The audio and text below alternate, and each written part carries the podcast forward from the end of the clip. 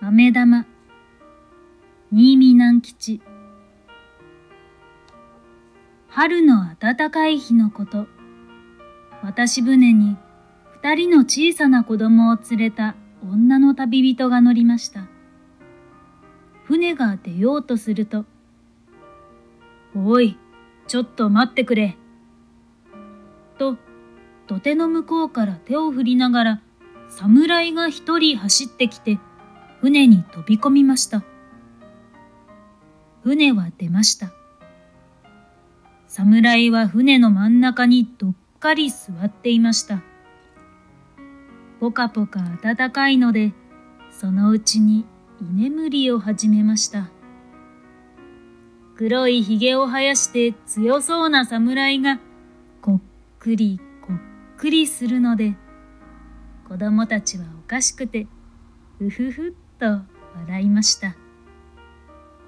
お母さんは口に指を当てて、黙っておいで、と言いました。侍が怒っては大変だからです。子供たちは黙りました。しばらくすると一人の子供が、母ちゃん、飴玉ちょうだい？と手を差し出しました。するともう一人の子供も、母ちゃん、あたしにも、と言いました。お母さんは懐から紙の袋を取り出しました。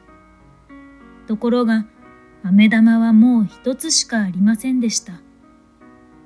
あたしにちょうだい。あたしにちょうだい。二人の子供は両方からせがみました。飴玉は一つしかないので、お母さんは困ってしまいました。いい子たちだから待っておいで。向こうへ着いたら買ってあげるからね。と言って聞かせても、子供たちは、ちょうだいよ、ちょうだいよ、とだだをこねました。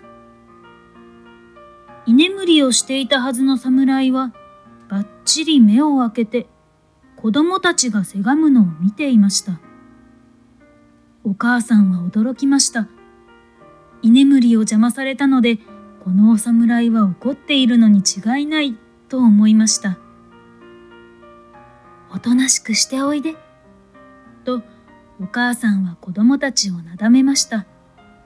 けれど、子供たちは聞きませんでした。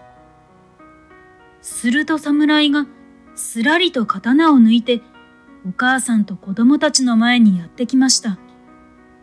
お母さんは真っ青になって子供たちをかばいました。居眠りの邪魔をした子供たちを侍が切り殺すと思ったのです。飴玉を出せ。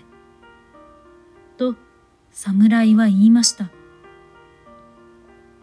お母さんは恐る恐る飴玉を差し出しました。侍はそれを船のへりに乗せ、刀でパチンと二つに割りました。そして、それ、と二人の子供に分けてやりました。それからまた元のところに帰って、こっくりこっくり眠り始めました。